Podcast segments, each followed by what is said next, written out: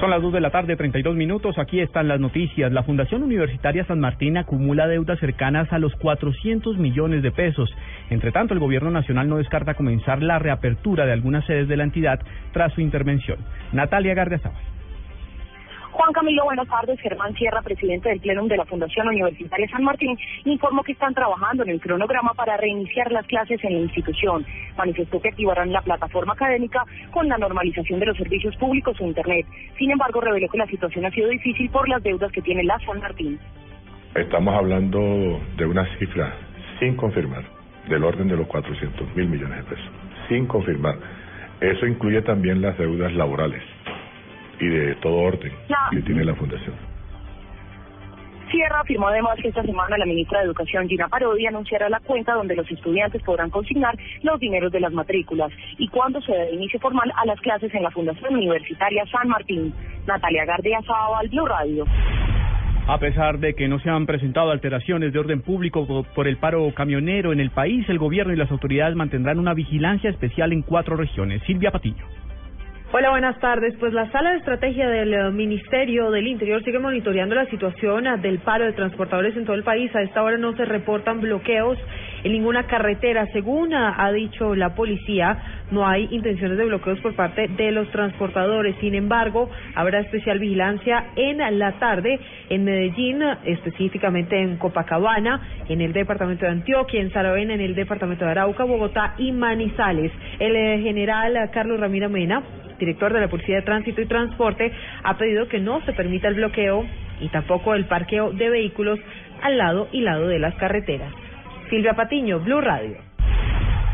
Dos de la tarde, 34 minutos, fue frustrada una fuga de presos en la cárcel nacional de Jamundí. En medio de una balacera, varios internos ya habían superado el muro externo de esta prisión.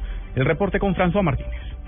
Según el director regional del IMPEC Valle, Héctor Huertas, uno de los internos logró escapar. Sin embargo, cuadras más tarde, la rápida acción del personal de la cárcel de Jamundí evitó que el interno se fugara. La administración me dice que hubo un intento de fuga. Entonces se hizo un barrido por los alrededores del establecimiento encontrando a un interno fuera del muro. Es decir, que supuestamente era una fuga, pero fue un intento de fuga. Ese interno ya está intramuros. Las autoridades redoblaron la vigilancia sobre los alrededores del centro penitenciario. Desde Cali, François Martínez, Blue Radio. Los militares en retiro respaldaron la propuesta de aplicar un proceso de justicia transicional a los uniformados que se encuentran involucrados en delitos en el marco del conflicto armado. Simón Salazar. El general en retiro Jaime Ruiz Barrera, presidente de la Asociación Colombiana de Oficiales en Retiro ACORE, aseguró que fue bien recibida la propuesta del expresidente César Gaviria entre los miembros de las asociaciones del Cuerpo de la Reserva Activa de la Fuerza Pública. Sin embargo, aseguró que es importante la opinión de la comunidad internacional. Si se continúan habiendo procesos, esto será de nunca, de nunca acabar. lo importante es poder ajustar todo en relación con la normatividad internacional, porque pesa mucho el Estatuto de Roma, lo cual él ve muy posible porque es la primera vez que se hace una negociación en un proceso de estas características. Por otro lado, dijo que las últimas declaraciones de miembros de las FARC, donde dicen que no aceptan un solo día de cárcel, dificultan mucho el proceso de paz y en ese sentido la propuesta de la justicia transicional. Simón Salazar, Blue Radio. La Procuraduría General formuló pliego de cargos contra la gobernadora de San Andrés. Se busca establecer si la mandataria incurrió en omisiones para ejecutar los trámites propios de la consulta previa, la cual es requerida por grupos étnicos. Carlos Alberto González. Así es, por la Procuraduría le pliego de cargos en contra de la gobernadora de San Andrés, Aurisocorro Guerrero, al parecer por no haber gestionado los trámites para la consulta previa requerida por los grupos étnicos para la socialización del Plan de Desarrollo 2012-2015. La mandataria, al parecer, se pasó por la faja dicha norma y ante esa omisión, pues la Asamblea Departamental aprobó el Plan de Desarrollo, desconociendo así órdenes del Ministerio del Interior y también de la Defensoría del Pueblo. Ante estos hechos, la Procuraduría abre pliego de cargos y la investiga por omisión y aparente falta disciplinaria. Carlos Alberto González, Blue Radio. Las acciones de la guerrilla del ELN aumentaron desde el cese al fuego unilateral que decretó las FARC. El reporte lo tiene María Camila Díaz.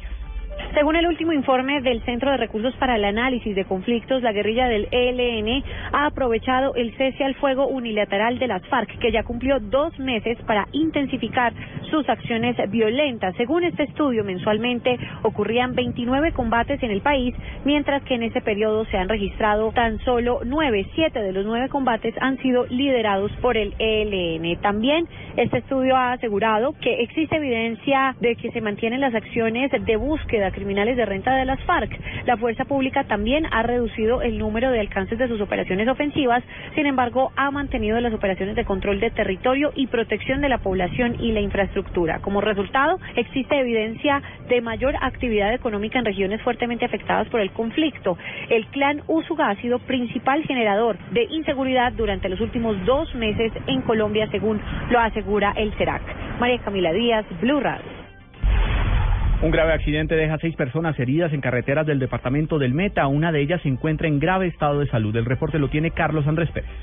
Un accidente múltiple que involucró dos vehículos y una motocicleta dejó seis personas heridas en Villavicencio en la vía Puerto López. Al parecer, la imprudencia del conductor de la camioneta habría provocado el accidente. La camioneta se desestabilizó y pegó contra el separador, lo que hizo que la camioneta se y pasara hacia el otro lado de la vía donde venían bajando una motocicleta con los dos ocupantes. Las seis personas fueron trasladadas a centros asistenciales de la ciudad, donde a esta hora son atendidas y uno de ellos, su estado es reservado. Desde Villavicencio, Carlos Andrés Pérez, Blue Radio. Fuertes vientos se están presentando en el litoral caribe colombiano y han obligado a restringir las operaciones portuarias en Barranquilla. Informa Eberto Amor. Los fuertes vientos hasta de más de 40 nudos que están soplando sobre la zona portuaria de Barranquilla han obligado a las autoridades a restringir la salida de embarcaciones menores que no podrán zarpar hacia las aguas del Mar Caribe. El capitán Armando de Lisa advirtió que además sobre los buques habrá que ejercer estricta vigilancia. Hacemos un monitoreo permanente con nuestros sensores eh, de las condiciones de, de, viento y oleaje y particularmente cuando superan los 25 nudos para embarcaciones menores y los 35 nudos como está sucediendo para embarcaciones mayores, pues se, se, se restringe a la, la navegación. Además de la restricción a las embarcaciones, se adoptaron medidas preventivas para las playas en el departamento del Atlántico. En Barranquilla, Eberto Amor Beltrán, Blue Radio. En información internacional, Venezuela criticó a las Naciones Unidas, ante las Naciones Unidas, mejor la voluntad bélica mostrada por los Estados Unidos. La noticia con Miguel Garzón. La canciller venezolana Delcy Rodríguez denunció ante las Naciones Unidas las acciones unilaterales con las que las potencias buscan proteger sus intereses hegemónicos y las declaraciones belicistas que llevan a cabo en el marco de la lucha contra el terrorismo. Además aseguró que es bochornoso que en pleno siglo XXI aún se conozcan casos de discriminación alrededor del planeta. Condenamos de esta manera que todavía en pleno siglo XXI existan formas de expresión vetusta del colonialismo o nueva forma de colonialismo o cualquier forma de discriminación, incluso en el seno de esas potencias extranjeras, nosotros hoy podemos observar gravísimos clases casos de discriminación racial. La funcionaria llamó además la atención sobre el gasto militar mundial y especialmente sobre el hecho de que el 37% de esa cantidad esté concentrado en un solo país, en referencia a Estados Unidos, y destacó que América Latina es un continente libre de armas nucleares. Miguel Garzón, Blue Radio.